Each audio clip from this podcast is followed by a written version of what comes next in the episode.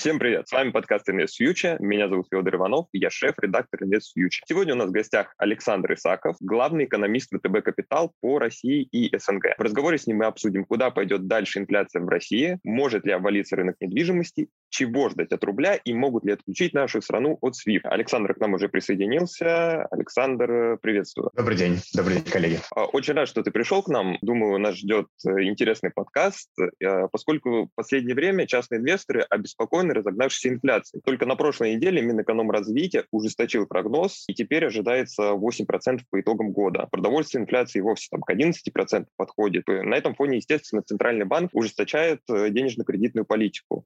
Э, вот помощник президента э, Максим Орешкин говорил, что инфляция в стране в основном вызвана внешними факторами. Ну и действительно сейчас многие объясняют ее ростом мировых цен на энергоресурсы. А как ты считаешь, какая часть инфляции импортированная? Довольно сложный вопрос, но действительно инфляция тревожит инвесторов, тревожит э, публику. Я хотел бы перед тем, как дать свой ответ на то, какие цифры мы ждем конкретно, рассказать такую небольшую историю. Я пришел в ВТБ Капитал из Центрального банка лет пять назад. И это было такое время, я думаю, многие помнят, когда инфляция, как сейчас, была одной из э, главных тем. Центральный банк только начинал э, пытаться контролировать инфляцию. Это был год 2016. Инфляция была очень высокой. На самом деле э, мы с коллегами постоянно спорили о том, что будет с инфляцией. То есть вот это была главная тема. Для нас самое важное, что будет происходить со ставками, а для ставок самая важная история – это история инфляции. Я находил себя постоянно на одной стороне этого этого спора и занимал такие оптимистические позиции относительно того, что инфляция стабилизируется. В общем, в один день мы решили заключить э, такой товарищеский своп, такое соглашение, где на определенный номинал ну, большой был, такой чувствительный, хороший.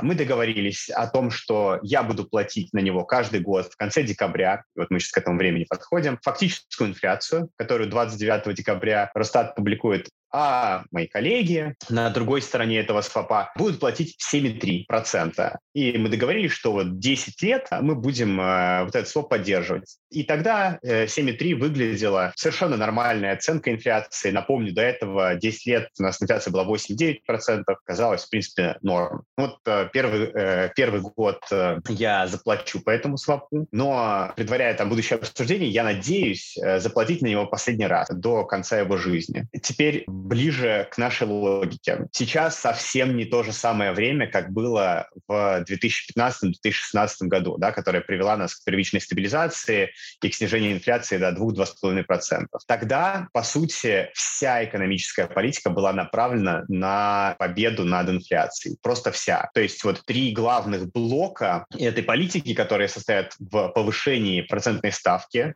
да, ключевой ставки до высоких уровней выше инфляции, то, что мы называем высоких положительных в реальном выражении ставок. Это первое. Не менее важно было очень острая долговая разгрузка населения, то есть э, то, что мы называем deleveraging э, домохозяйств. Тогда у нас э, 2015-2016 год — это не период, когда рост портфелей замедлился, да, рост кредитных портфелей э, розничных замедлился, тогда они падали в номинале, то есть они падали 3-4%, просто сокращались, да, то есть это вторая была компонента, очень большая. И третья — это жесткая бюджетная консолидация, когда у нас э, в государственное потребление в реальном выражении, в принципе, сокращалось несколько лет подряд. Помните, возможно, там были и заморозки зарплат в госсекторе, то есть вот эта вот боль дезинфляции была довольно широко распространена, и вся политика ее стабилизировала. Отличие вот настоящего момента и дезинфляции 2021-2022 года в том, что у нас не будет жесткой бюджетной консолидации, да,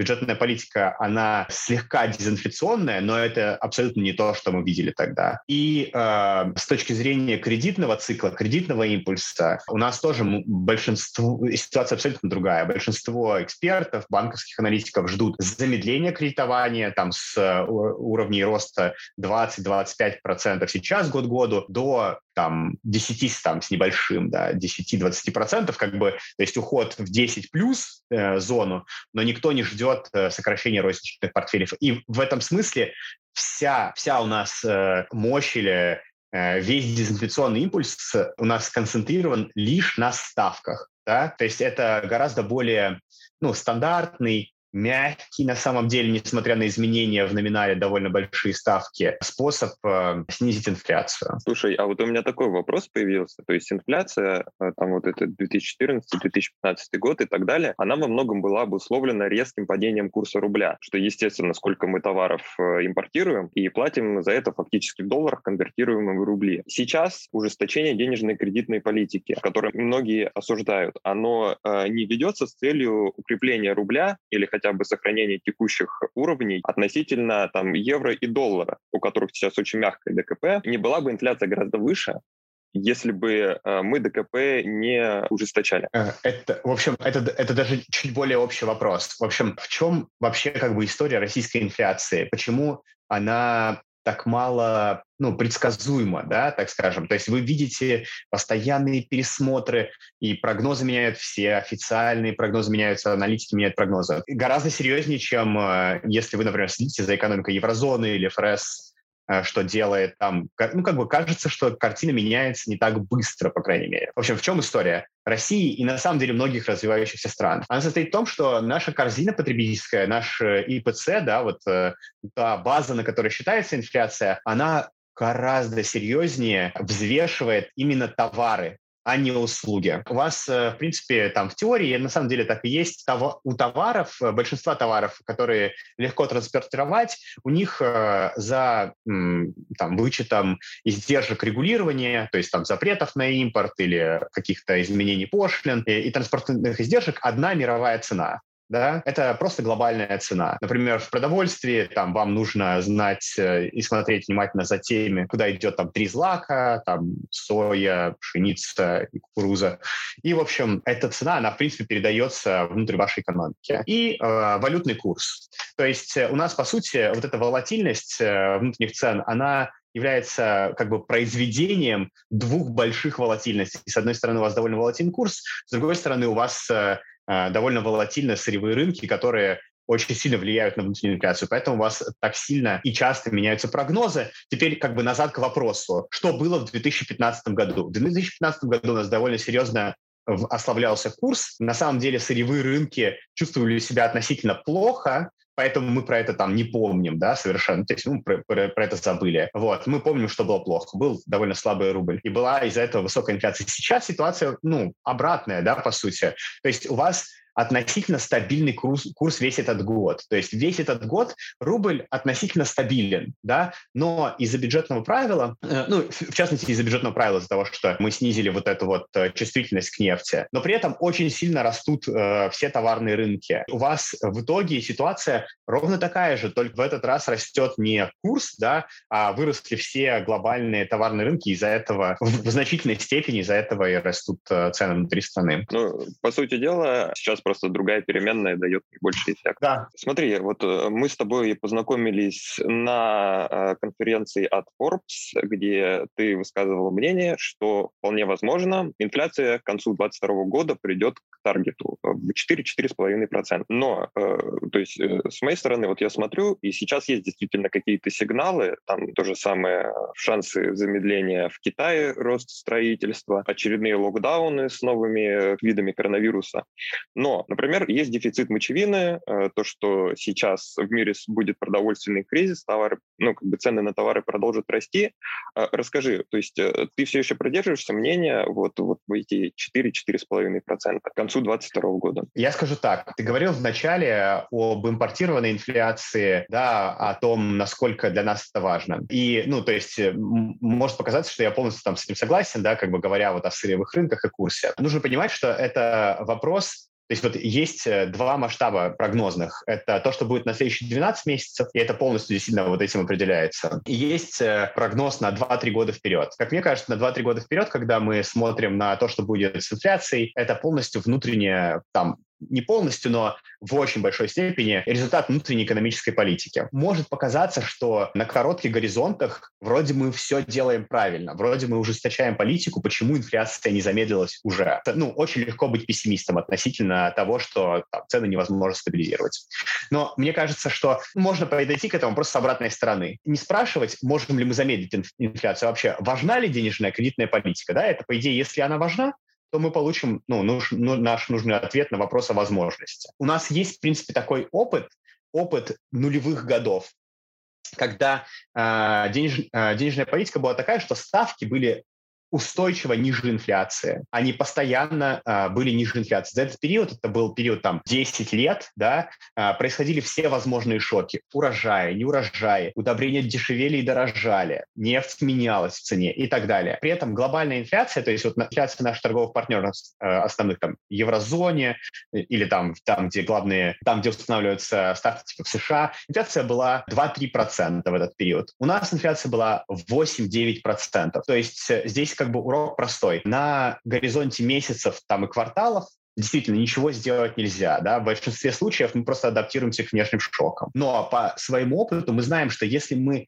не поддерживаем положительные реальные ставки, наша инфляция будет стабильно высокой. Если мы э, наши ставки поднимаем, то, несмотря на там, шоки на рынках удобрений и так далее, на горизонте двух-трех лет я думаю, скорее двух лет, мы возвращаемся к цели да, это просто возможно, потому что вот на этом горизонте, горизонте двух плюс лет, то, что мы делаем внутри страны, влияет на то, что мы имеем внутри страны. Да? Теперь э, как бы, какой из этого вывод? Возможно, инфляция будет э, замедляться постепенно, но она будет замедляться. В 2021 э, году мы получим действительно вот эти 8%, в 2022 что-то около 4,5-5%, но там доверительный интервал большой. Если вы планируете свои инвестиции, думаете про 2023 год, то э, довольно безопасно ставить 4%. Сейчас это кажется, опять же, сверхоптимистично, но вспомните 17-18 годы, когда мы получали инфляцию 2,5%, да, на, и как бы на фоне большой решительной денежной политики, я думаю, что политика у нас, в принципе, осталась та же, и результаты будут теми же. Окей, okay. а теперь давай э, поговорим, э, раз уж мы говорили, ну, заговорили так о прогнозах, там, вот 2022 год. Думаю, э, не секрет для всех наших слушателей то, что огромную роль в, в росте инфляции сыграл рынок недвижимости. Вот у меня есть статистика, что, кстати, статистика ЦБ. С начала пандемии недвижимость в России выросла в цене на 39%, то есть это 40% Э, почти за полтора года. Это произошло в том числе из-за введения льготной ипотеки. И естественно, что э, рынок недвижимости — это один из столпов роста экономики, то есть там посмотреть на Сингапур, посмотреть на Китай. Но, тем не менее, э, как ты считаешь, как долго еще государство будет поддерживать вот этот э, рост цен на жилье, рост рынка недвижимости. И не приведет ли это все в результате к его обвалу? Я э, начну с того, что я бы, наверное, хотел, чтобы в нашей инфляционной истории гораздо большую роль играл тот рост цен на недвижимость, э, о котором ты говоришь. Вот. Я вообще считаю, что это одна из самых больших проблем и там или э, возможностей для нас в том, чтобы учесть по-настоящему тот рост цен, то, то, что экономисты называют вмененной рентой. Но на самом деле это вот стоимость услуг проживания в своем жилье в настоящем индексе потребительских цен. У нас аренда сама и, а, и, а значит и все остальные цены жилья имеют совершенно микроскопический вес, они весят меньше, чем, там, не знаю, колбаса карбонат. Вот. Э, ну, то есть в... это несовершенство расчета получается? Это подход методологический, который не учитывает э, то, сколько домохозяйства тратят на жилье по-настоящему. То есть вот насколько дорого это стоит. Даже если мы купили это жилье, оно все равно нам обошлось, потому что мы заплатили за него либо сами, либо частично сами с ипотекой, но э, этот расход мы ну, понесли, это дорого, да, жить э, в собственной квартире, это нужно учитывать, как бы это явно что-то стоит, да, каждый месяц. Mm-hmm.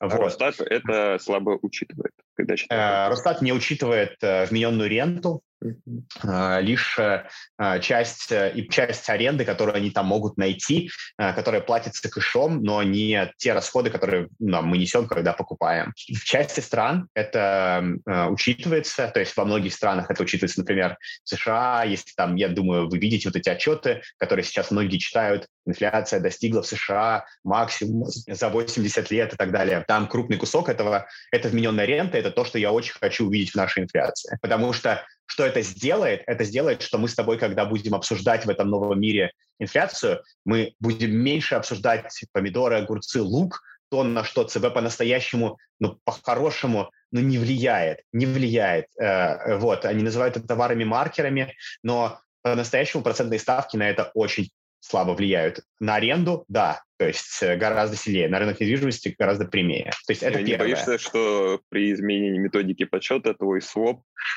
снова заставит тебя платить?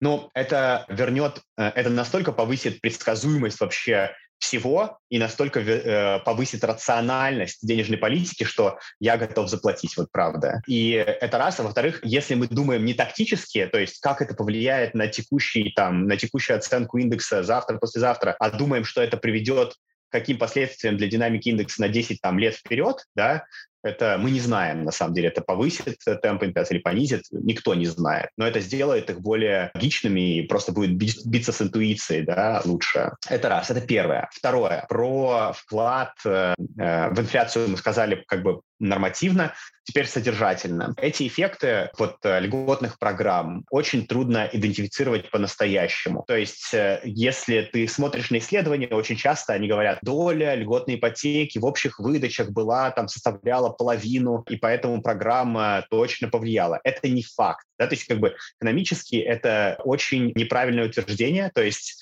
часть людей взяли ипотеку льготную, потому что ставка была ниже, но они взяли бы ее так или иначе. То есть они в любом случае планировали, пришли, им предложили, и они взяли. Это та часть ипотеки, которая бы произошла и по ставкам, условно говоря, 7,5, а не 6,5. Нельзя по смыслу называть результатом этой самой программы. Да? Очень много других факторов определяют спрос на ипотеку. Например, ну, Многие смотрят на волатильность на валютном рынке и считают, что это хороший хедж против волатильности. Другие видят там риски инфляции и считают, что ну, э, э, что квартира — это реальный актив, на который инфляция не влияет и так далее. И здесь ну, эти решения не обязательно связаны со ставкой половиной. Вот, это первое. Второй э, эффект может быть обратным. Например, цены на недвижимость благодаря льготной ипотеке немножко выросли, и часть спроса ушла просто потому что, э, ну, например, я смотрю на эти цены, я думаю, нет, это слишком высокие цены, они там неустойчивы, и я не взял ипотеку, несмотря на то, что ну, там, ставки номинально льготные. В общем, это сложный эффект, их надо аккуратно оценивать. Мы попытались это оценить. У нас получилось, что настоящий вклад, вклад э, с коррекцией на остальные вклады, вот исключительно вклад льготной ипотеки выдачи был порядка 20% в прошлом году от всех выдач. То есть был примерно 1 пятая всех выдач, был, ну, меньше, да, как бы всего объема. И это там совершенно очевидно, что он меньше полного объема просто ипотеки выданной по льготным программам. Теперь, это что касается программ. Теперь, что касается самого роста недвижимости. Я думаю, что если мы с тобой сейчас посмотрим на индексы цен, изменений цен недвижимости по миру, просто по крупнейшим развитым развивающимся странам, э, по тем странам, на которые наша льготная программа ипотеки не распространялась совершенно, никто не брал там нашу льготную ипотеку, цены выросли на недвижимость везде, абсолютно везде. Это значит, что есть как, как бы история, которая ну, не сводится да, просто к там, показыванию пальца на то, что у нас была льготная ипотека. Но это, низкий, это? это история низких ключевых ставок, насколько я понимаю. С одной стороны, да. С другой стороны, давай посмотрим на еврозону или на, да, ну, на другие развитые страны. Там не были высокие ставки.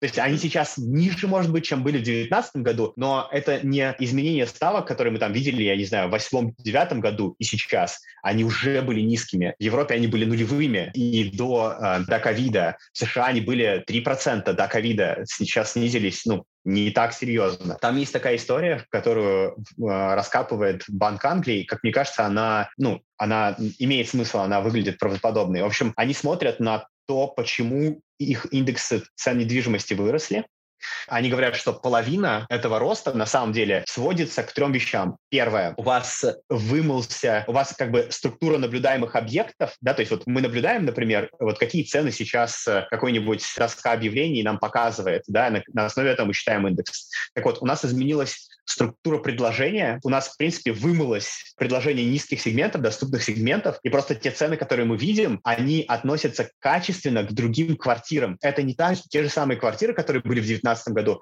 это просто более дорогие квартиры, потому что более дешевые раскупились. Это не настоящее подорожание. То есть, э, да, таких более дешевых квартир пока нет, но мы не можем сравнивать э, квартиру в новостройке, например, в центре города с вторичкой на окраине и говорить, что цены выросли. Да, это не так. То есть, ну, это просто неправильно. То есть, по сути дела, все дешевое раскупили, осталось дорогое, э, мониторят доску, на которой все дорогое, и говорят, вот, цены выросли. Да, да. Но там просто другая структура наблюдаемых объектов. Вот. Вторая, э, вторая компонента этого состоит в том, что Росстат и другие там наблюдатели наблюдают не только за квартирами, то, что мы называем, ну, как бы квартирами в домах, но и за частными домами, и за, там есть огромное количество форматов того, как мы можем жить в таунхаусах и так далее. У нас э, происходит довольно большой, как бы, обычно жить за городом дешевле, и то, что мы видим, это то, что э, загородный гэп загородной недвижимости к э, внутригородской недвижимости закрывался очень серьезно. То есть э, при даже, ну, как бы при абсолютном общем изменении, может быть, синхронном, загородная недвижимость росла сильно больше. И третья история, которую они видят, это то, что у нас э, сильно закрылся гэп между тем, сколько стоит квадратный метр в агломерации, больших агломерациях, в столичных, в столичных районах и за их пределами. То есть за там, два ковидных года, может быть, не массово, но в достаточном количестве люди начали покупать и расширяться за пределами столичных регионов, и это сильно повышает, ну, повышает наблюдаемый уровень цен. То есть это все объективные и, в принципе, ковидные отчасти эффекты, когда люди, которые могут себе позволить, работают из дома, понимают, что работать, для того, чтобы работать из дома, им нужна одна комната еще дополнительная, там, или какие-то метры. И это, ну, достаточно ковидный эффект. То есть не вполне мы можем это отнести к эффектам программы. Теперь про прогноз, да, самое тяжелое. Я не скажу то есть у меня нет прогноза, насколько вырастут эти индексы, да, и я не думаю, что твоим слушателям или ну, вот нашей аудитории это полезно, потому что рынок недвижимости – это такая вещь, это, это вещь, где тебе максимально не важно, что происходит на агрегированном уровне, потому что если ты собираешься что-то сделать или купить и выбрать квартиру, ты точно знаешь, где это, это никак не соотносится с средними цифрами по больнице. Но скажу, что как бы экономисты думают про этот рынок. У нас динамика рынка, его волатильность, то, как цены там снижаются и растут, очень сильно определяется тремя как бы характеристиками рынка. Это ликвидность, насколько большие транзакционные издержки и насколько и разрешены на, ли на этом рынке в теории короткие продажи. То есть обычно низкие э, транзакционные издержки и возможность коротких продаж и высокая ликвидность, они повышают волатильность, ну и как бы эффективность рынка. То есть э, цены быстрее корректируются, они иногда падают, иногда растут, в среднем чуть больше растут, но не так же очень часто и падают. Когда у нас мы смотрим на рынок недвижимости, ты не можешь взять там короткую позицию по недвижимости, ну, то есть э, там нет брокера, который даст тебе короткую позицию, да, как бы ты не можешь поставить ставку на падение этих цен на сколько-нибудь эффективный. Там довольно высокие издержки транзакционные, да, покупок. Поэтому это рынок, который обычно медленнее растет, да, чем разные, чем индексы, но он редко корректируется из-за того, что ну, там просто вот эффективность этого рынка меньше. Подытоживая, э, люди, э, которые сейчас хотят смотреть на недвижимость, они не должны на самом деле пугаться того, что номинально там, по всем статистикам цены выросли. Они должны просто смотреть там конкретный район, конкретное место, конкретный там, не знаю, дату постройки дома,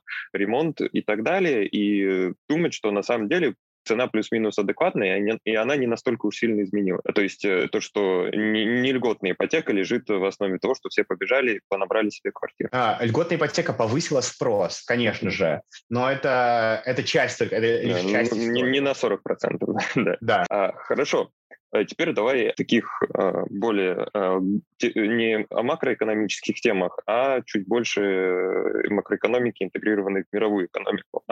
Сейчас вот в России и некоторых других странах активно развивается система передачи финансовых сообщений. Плюс э, у Китая сейчас есть своя система, и многие их называют э, вот аналогом международной банковской системы SWIFT. Название говорящее, только угроза отключения России от SWIFT реально реально.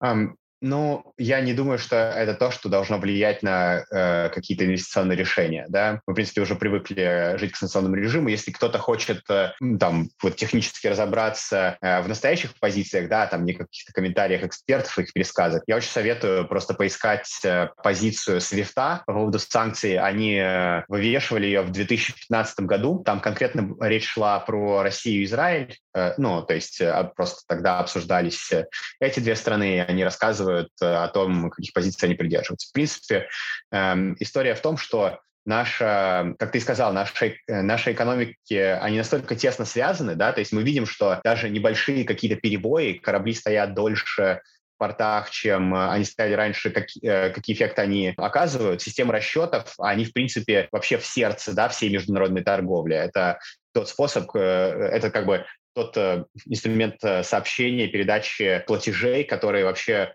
внутри всей системы торговли сырьем, природным газом и так далее, да, нефтью между странами. То есть мне кажется, что эм, это не то, что...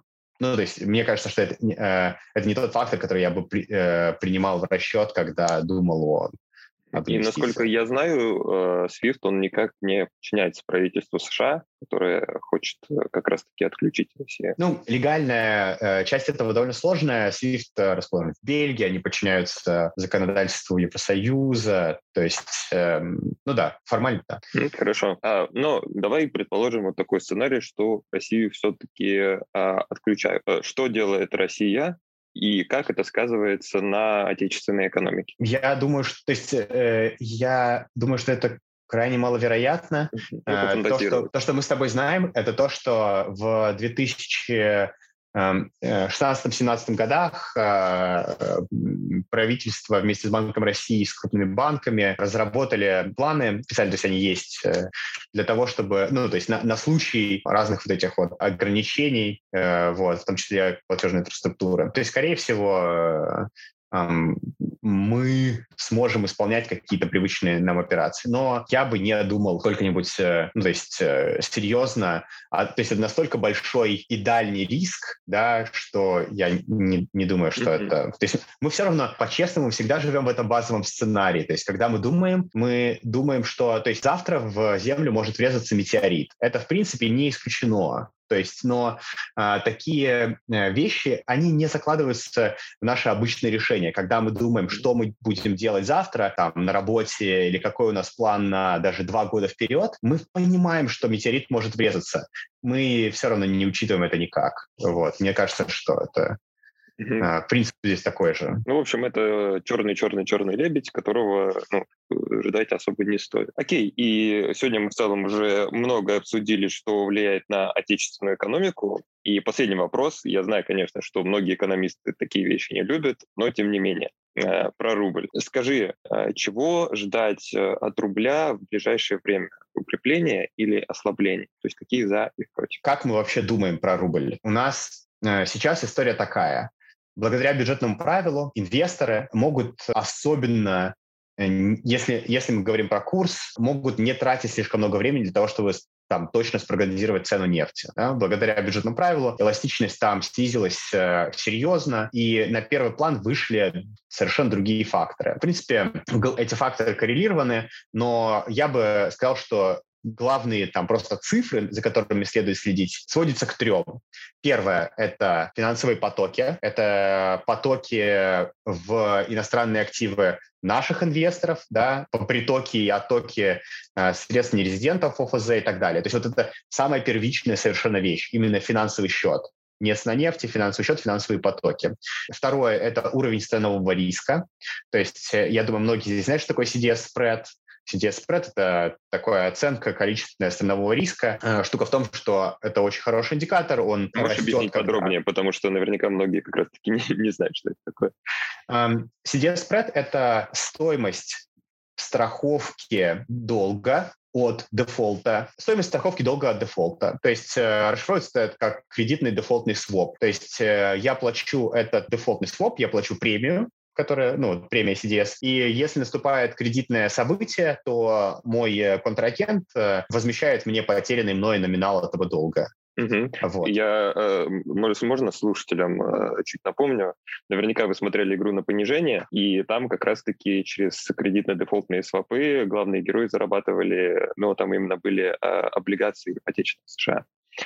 Вот, все. Да, да, это абсолютно так. То есть, э, как бы, если, ну, это работает так, что если я считаю, что э, эта премия слишком дешевая, да, э, я готов буду ее платить, то есть я буду ее платить, потом она вырастет, и это значит, что мой, э, как бы, что вот проданная мне страховка была слишком дешевая, и я тогда получу. Вот, в общем, этот кредитный дефолтный своп для суверенных государств очень тесно связан со страновым риском, в том числе с рисками типа, которых мы обсуждали с тобой вот буквально только что про санкции. Вот. И а где его можно на... посмотреть? Тут такой вопрос. В Bloomberg, в Рейтерсе и ну, в основных системах, которые делятся этой цифрой.